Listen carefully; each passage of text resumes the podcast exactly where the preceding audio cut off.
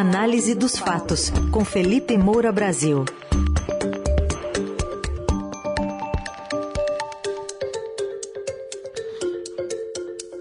Hoje, de olho em algumas verborragias que a gente já está vendo nessa campanha que ainda chamam de pré-eleitoral. Oi, Felipe, bom dia.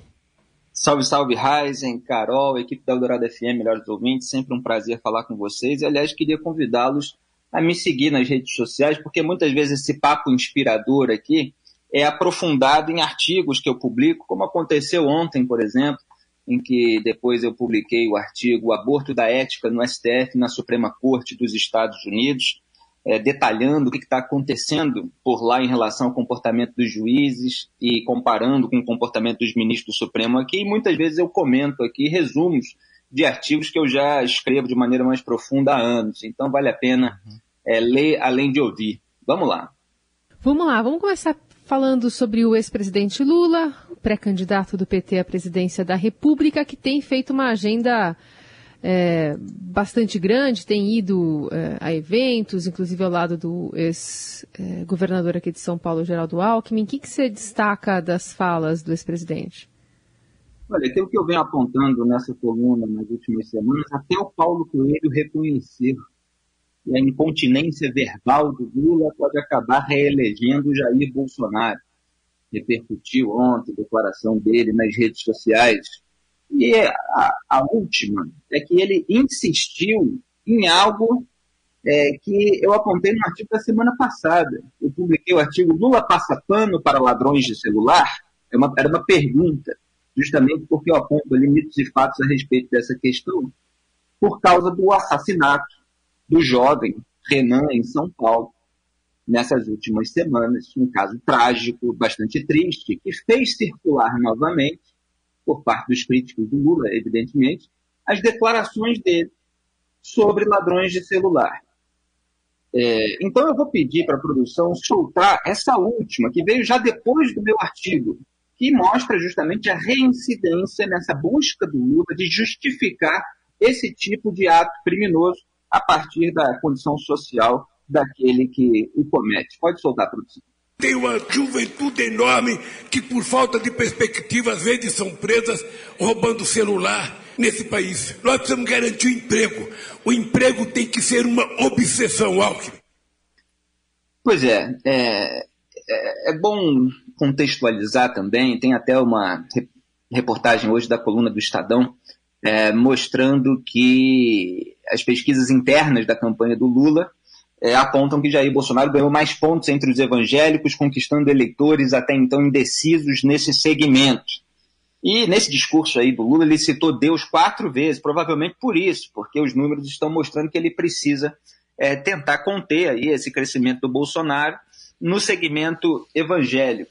E aí um lulista até ironizou é, em declaração ao jornal, falando que o Lula acordou católico ou crente. O curioso é, e se vocês virem aí nas redes sociais esse discurso completo, a gente pegou só esse trecho que me interessa mais, ele cita, de fato, várias vezes. O curioso é que é, as igrejas cristãs, há muitos anos, e eu escrevi muitos artigos sobre isso, desde 2013, o Vale Crime de Francisco Bosco, que era é, um esquerdista que legitimava certas ações dos black blocs, uma coisa horrorosa. É, as igrejas cristãs, elas ensinam aos pobres que o crime é pecado, independentemente da sua condição. E o que acontece é que esses intelectuais, artistas e políticos de esquerda, lamentavelmente, disseminam no ambiente cultural esse relativismo que enfraquece o freio moral aos piores impulsos individuais.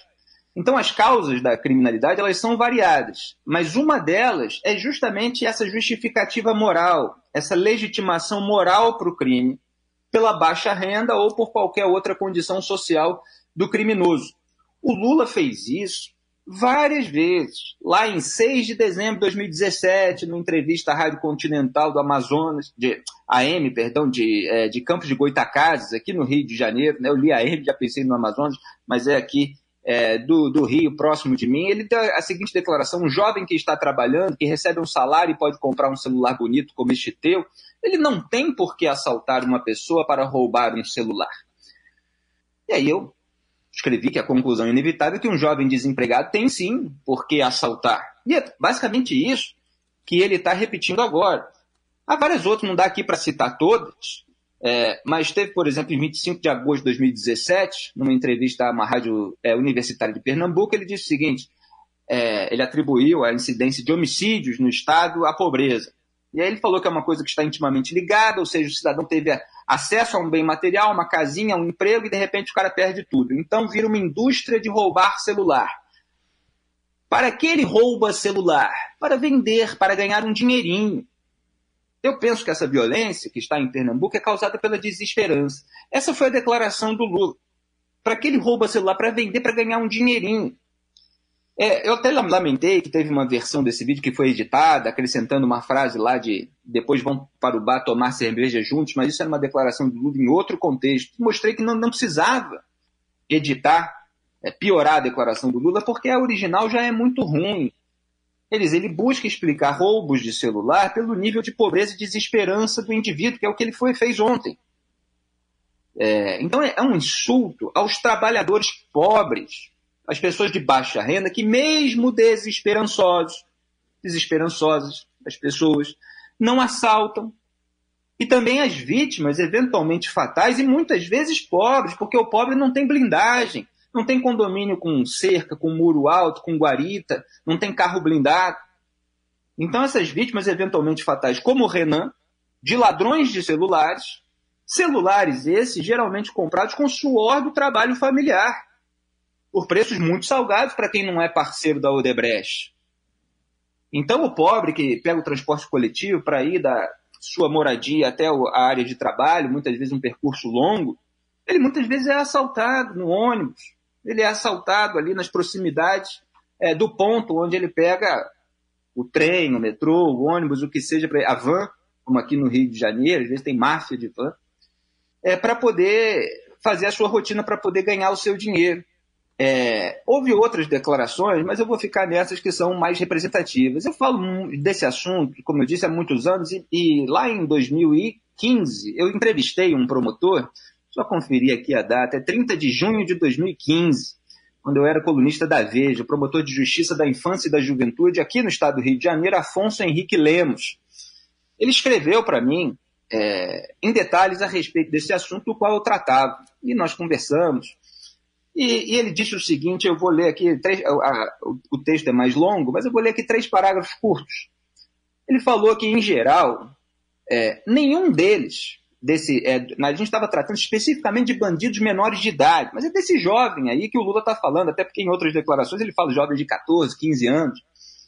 Então, disse o promotor, gente que é especializada no assunto e que lida diretamente com esses. É, que é, hoje não são nem chamados de criminosos, né? Antes é, é, chegou, chegou a ser chamado de infratores, depois era adolescente em conflito com a lei. Vão criando eufemismo que só serve para maquiar a bandidagem. Né? Então vou ler aqui a, declaração dele. Em geral, nenhum deles é miserável. Longe disso. Todos têm acesso a escolas e serviços públicos, sendo que o município de Resende, que era onde ele estava atuando naquele momento, oferece diversas oficinas remuneradas, com bolsa auxílio, além de cursos profissionalizantes. Sempre esclareço ao adolescente o que lhe pode ser oferecido, perguntando ao final quais são seus sonhos e projetos de vida. Posso afirmar que mais de 90% deles afirmam com a maior tranquilidade que sonham em continuar na vida do crime e subir na hierarquia do tráfico, exatamente com essas palavras. E eu, inocentemente, insisto em tentar descobrir as razões de tal desejo, no que também tenho sempre a mesma resposta. Porque ganho muito dinheiro fácil, pego muitas mulheres e vou para as baladas. Vários deles são de classe média, alguns filhos de militares, e não raro alguns largaram inclusive trabalhos oferecidos pela família no qual eram remunerados em até dois mil reais para ingressarem no tráfico ou praticar roubos. E por aí vai. Ele vai contando detalhes a respeito desse tipo de bandidagem e daqueles que fazem uma escolha imoral, mas de natureza moral, em cometer o crime, enquanto outros, mesmo, repito, pobres, desesperançosos, buscam um trabalho.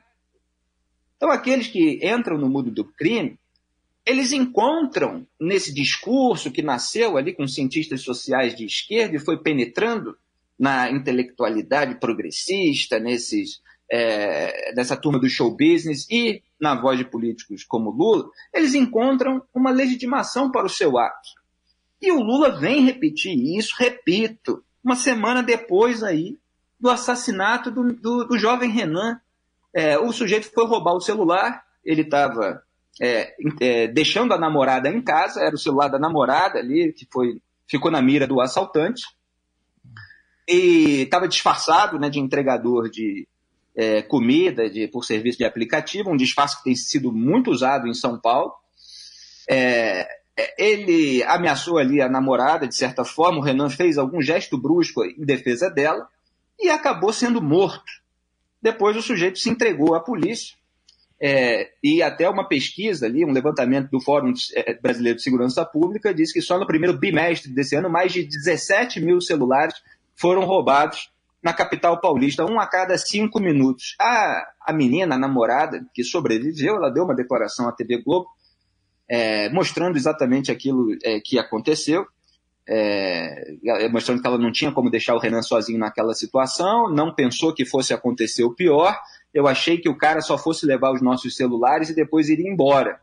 Ele veio até mim, já apontando a arma diretamente para mim, falando que se eu não fosse passar o celular e tal, é, ele queria começar a atirar, então eu já estava com a mão no bolso para poder entregar meu celular para ele. O Renan decidiu reagir porque era eu que estava ali perto porque se eu estivesse sozinho ele não teria reagido. Enfim, deu aí todo um depoimento a respeito de como se deram os fatos, e é absolutamente lamentável que a gente veja um, um líder das pesquisas nesse momento, embora é, tendo seu adversário chegando muito mais próximo, não à toa, é, buscando justificar pelo desemprego, como se é, é, é essa fosse a causa moral exclusiva é, de você ter esses criminosos em ação, é, deixando todas essas vítimas, muitas vezes ela de baixa renda, que não foram para o mundo do crime para subir na vida. É, haveria muito mais a falar, é, mas por hoje fica aqui a minha indignação, a revolta com esse tipo de conteúdo. E dessa vez, o Paulo Coelho, eu ironizei anos atrás, que ele demorou muito a perceber, é, ele falava que, falou que apoiou o PT e estava decepcionado e tal. É, mas ele está certo. É, só que a incontinência verbal do Lula é, é não é só verbal.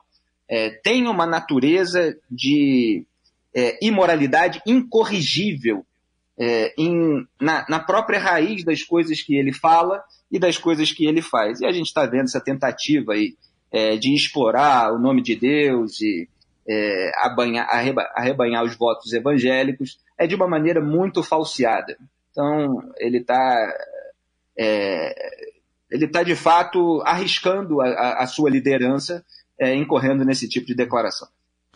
Ô, Felipe, falando em corrigível, uh, hoje também o Estadão está destacando que as Forças Armadas, em oito meses, mandaram 88 questionamentos ao Tribunal Superior Eleitoral e reproduzindo o discurso aí de vulnerabilidade do processo eleitoral do presidente Bolsonaro.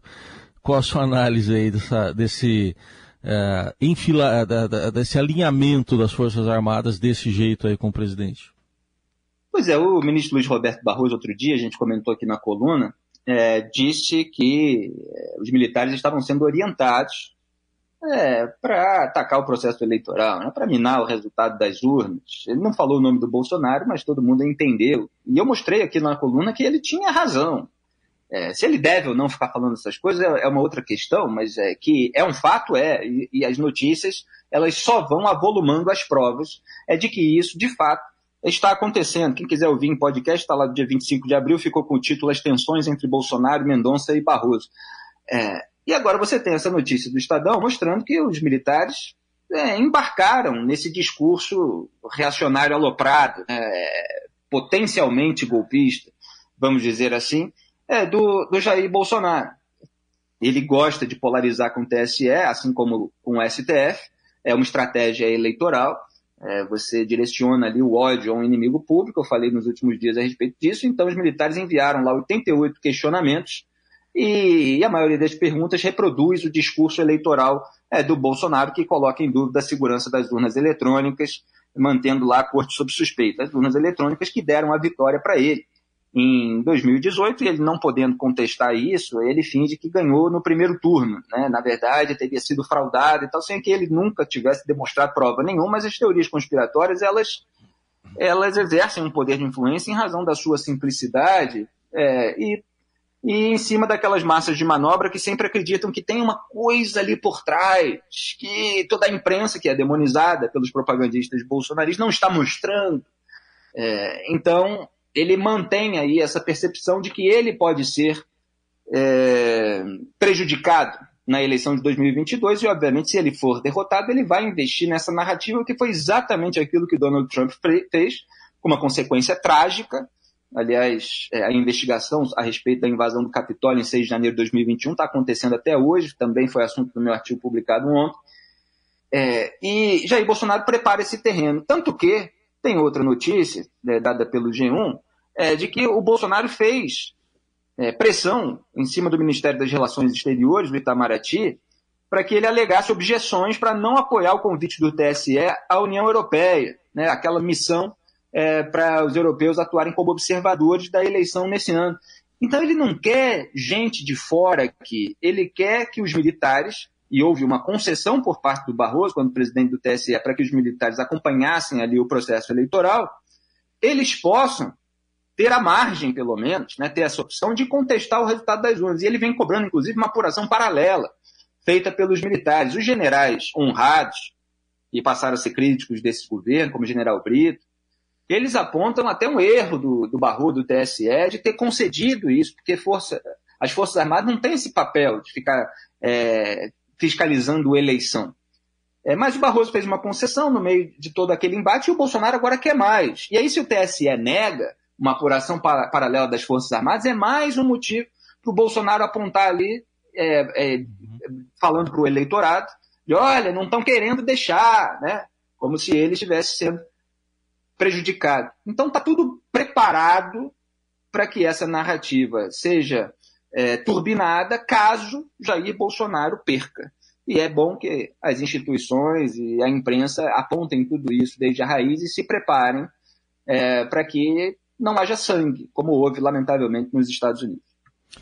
Esse foi Felipe Moura Brasil, que está aqui com a gente diariamente. E lembrando sempre, a coluna vira podcast e fica disponível nos tocadores de áudio. Obrigado, até amanhã, Felipe. Muito obrigado a todos, um grande abraço, tchau.